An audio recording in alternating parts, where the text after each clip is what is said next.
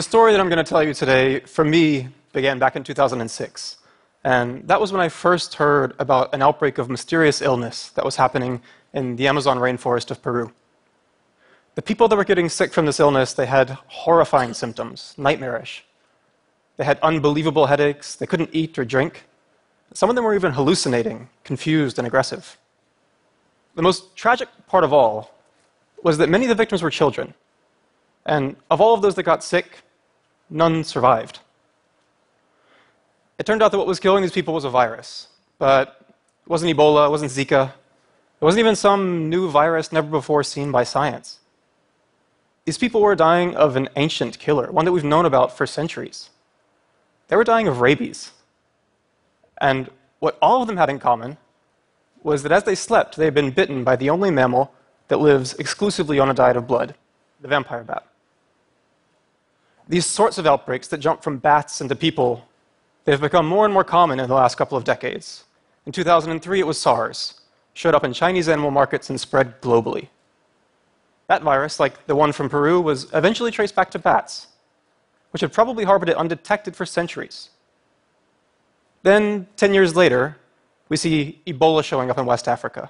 And that surprised just about everybody because, according to the science at the time, Ebola wasn't really supposed to be in West Africa. That ended up causing the largest and most widespread Ebola outbreak in history. So there's a disturbing trend here, right? deadly viruses are appearing in places where we can't really expect them. And as a global health community, we're caught on our heels.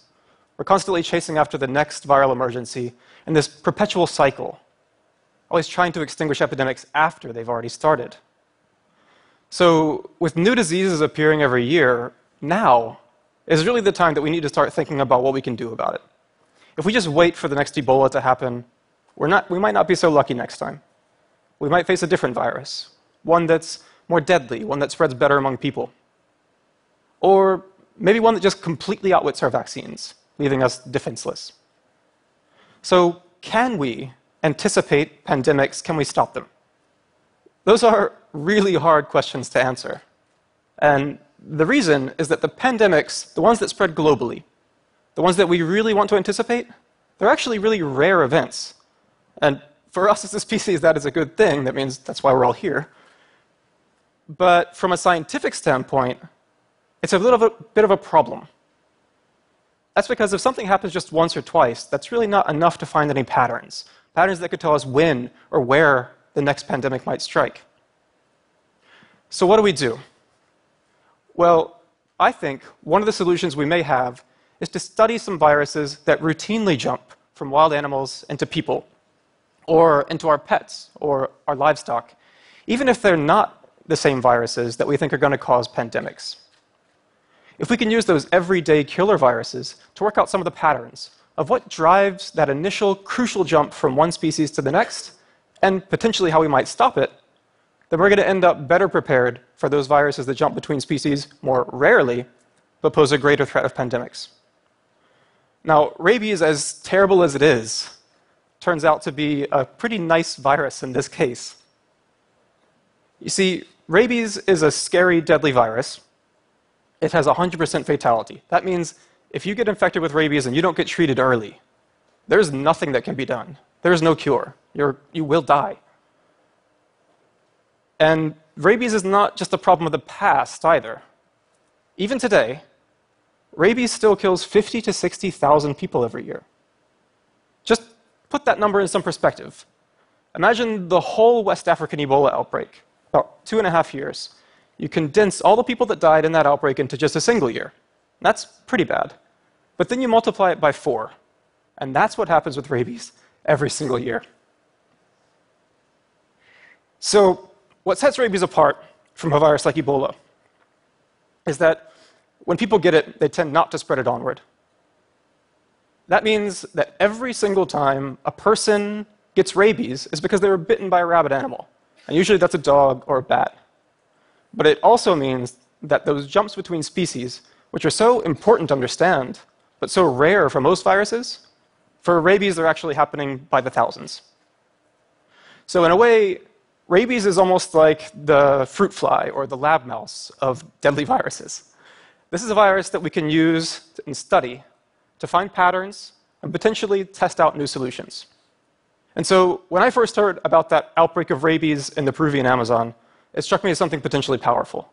Because this was a virus that was jumping from bats into other animals often enough that we might be able to anticipate it, maybe even stop it. So, as a first year graduate student with a vague memory of my high school Spanish class, I jumped onto a plane and flew off to Peru looking for vampire bats. And the first couple of years of this project were really tough. I had no shortage of ambitious plans to rid Latin America of rabies, but at the same time, there seemed to be an equally endless supply of mudslides and flat tires, power outages, stomach bugs, all stopping me. But, I mean, that was kind of par for the course, working in South America, and to me, it was part of the adventure. But what kept me going was the knowledge that for the first time, the work that I was doing might actually have some real impact on people's lives in the short term. And that struck me the most when we actually went out to the Amazon and were trying to catch vampire bats. You see, all we had to do was show up at a village and ask around who's been getting bitten by a bat lately? And people raised their hands. Because in these communities, getting bitten by a bat is an everyday occurrence, it happens every day. And so all we had to do was go to the right house, open up a net, and show up at night and wait until the bats tried to fly in and feed on human blood. So, to me, seeing a child with a bite wound on his head or bloodstains on his sheets, that was more than enough motivation to get past whatever logistical or physical headache I, I happened to be feeling on that day. Since we were working all night long, though, I had plenty of time to think about how I might actually solve this problem. And it stood out to me that there were really two burning questions. The first was that we know that people are bitten all the time, but rabies outbreaks aren't happening all the time. Every couple of years, maybe even every decade, you get a rabies outbreak. So if we could somehow anticipate when and where the next outbreak would be, that would be a real opportunity. I mean, we could vaccinate people ahead of time before anybody starts dying. But the other side of that coin is that vaccination is really just a band aid. It's kind of a strategy of damage control. Of course, it's life saving and important, we have to do it, but at the end of the day, no matter how many cows, how many people we vaccinate, we're still going to have exactly the same amount of rabies up there in the bats. The actual risk of getting bitten hasn't changed at all. So, my second question was this Could we somehow cut the virus off at its source? If we could somehow reduce the amount of rabies in the bats themselves, then that would be a real game changer. We'd be talking about shifting from a strategy of damage control to one based on prevention. So, how do we begin to do that? Well, the first thing we needed to understand was how this virus actually works in its natural host, in the bats. And that is a tall order for any infectious disease, particularly one in a reclusive species like bats. But we had to start somewhere. So the way we started was looking at some historical data. When and where had these outbreaks happened in the past? And it became clear that rabies was a virus that just had to be on the move. It couldn't sit still. The virus might circulate in one area for a year, maybe two, but unless it found a new group of bats to infect somewhere else, it was pretty much bound to go extinct. So, with that, we had solved one key part of the rabies transmission uh, challenge. We knew we were dealing with a virus on the move, but we still couldn't say where it was going. Essentially, what I wanted was more of a Google Maps style prediction, which is What's the destination of the virus? What's the route it's going to take to get there? How fast will it move? To do that, I turned to the genomes of rabies. You see, rabies, like many other viruses, has a tiny little genome, but one that evolves really, really quickly. So quickly that by the time the virus has moved from one point to the next, it's going to have picked up a couple of new mutations. And so all we have to do is kind of connect the dots across an evolutionary tree and that's going to tell us where the virus has been in the past and how it spread across the landscape. So, I went out and I collected cow brains, because that's where you get rabies viruses. and uh, from the genome sequences that we got from the viruses in those cow brains, I was able to work out that this is a virus that spreads between 10 and 20 miles each year. Okay, so that means we do now have the speed limit of the virus, but still missing the other key part of where is it going in the first place. For that, I needed to think a little bit more like a bat. because rabies is a virus. It doesn't move by itself, it has to be moved around by its bat host.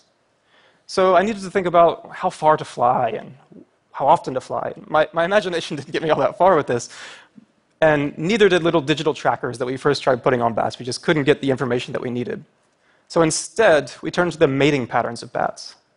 We could look at certain parts of the bat genome, and they were telling us that some groups of bats were mating with each other and others were more isolated. And the virus was basically following the trail laid out by the bat genomes. Yet, one of those trails stood out as being a little bit surprising, hard to believe. That was one that seemed to cross straight over the Peruvian Andes, crossing from the Amazon to the Pacific coast. And that was kind of hard to believe, as I said, because the Andes are really tall, about 22,000 feet, and that's way too high for a vampire to fly. Yet, when we looked a little bit more closely, we saw in the northern part of Peru a network of valley systems that was not quite too tall for the bats on either side to be mating with each other. And we looked a little bit more closely, sure enough, there's rabies spreading through those valleys just about 10 miles each year, basically exactly as our evolutionary models had predicted it would be. What I didn't tell you is that that's actually kind of an important thing, because rabies had never been seen before on the western slopes of the Andes or on the whole Pacific coast of South America. So we were actually witnessing in real time a historical first invasion into a pretty big part of South America. Which raises the key question well, what are we going to do about that? Well, the obvious short term thing we can do is tell people you need to vaccinate yourselves, vaccinate your animals, rabies is coming. But in the longer term, it would be even more powerful if we could use that new information to stop the virus from arriving altogether. Of course, we can't just tell bats don't fly today, but maybe we could stop the virus from hitching a ride along with the bat. And that brings us to the key lesson that we have learned from rabies management programs all around the world, whether it's dogs, foxes, skunks, raccoons, North America, Africa, Europe, it's that vaccinating the animal source is the only thing that stops rabies. So, can we vaccinate bats? You hear about vaccinating dogs and cats all the time, but you don't hear too much about vaccinating bats. It Might sound like a crazy question. But the good news is that we actually already have edible rabies vaccines that are specially designed for bats. And what's even better is that these, virus, these uh, vaccines can actually spread from bat to bat. All you have to do is smear it on one and let the bat's habit of grooming each other take care of the rest of the work for you. So that means, at the very least, we don't have to be out there vaccinating millions of bats one by one with tiny little syringes. but just because we have that tool doesn't mean we know how to use it. Now we have a whole laundry list of questions. How many bats do we need to vaccinate? What time of the year do we need to be vaccinating? How many times a year do we need to be vaccinating? All of these are questions that are really fundamental to rolling out any sort of vaccination campaign, but they're questions that we can't answer in the laboratory. So instead, we're taking a slightly more colorful approach. We're using real wild bats, but fake vaccines. We use edible gels that make bat hair glow and UV powders that spread between bats when they bump into each other. And that's letting us study how well a real vaccine might spread in these wild colonies of bats. We're still in the earliest phases of this work, but our results so far are incredibly encouraging. They're suggesting that using the vaccines that we already have, we could potentially drastically reduce the size of rabies outbreaks. And that matters, because as you remember, rabies is a virus that always has to be on the move. And so every time we reduce the size of an outbreak, we're also reducing the chance that the virus makes it onto the next colony. We're breaking a link in the chain of transmission. And so every time we do that, we're bringing the virus one step closer to extinction. And so the thought for me of, an, uh, of a world in the not too distant future where we're actually talking about getting rid of rabies altogether, that is incredibly encouraging and exciting. So let me return to the original question can we prevent pandemics? Well, there is no silver bullet solution to this problem but my experiences with rabies have left me pretty optimistic about it. I think we're not too far from a future where we're going to have genomics to forecast outbreaks, and we're going to have clever new technologies like edible, self spreading vaccines that can get rid of these viruses at their source before they have a chance to jump into people. So, when it comes to fighting pandemics, the holy grail is just to get one step ahead. And if you ask me, I think one of the ways that we can do that is using some of the problems that we already have now, like rabies. Sort of the way an astronaut might use a flight simulator, figuring out what works and what doesn't, and building up our tool set so that when the stakes are high, we're not flying blind. Thank you.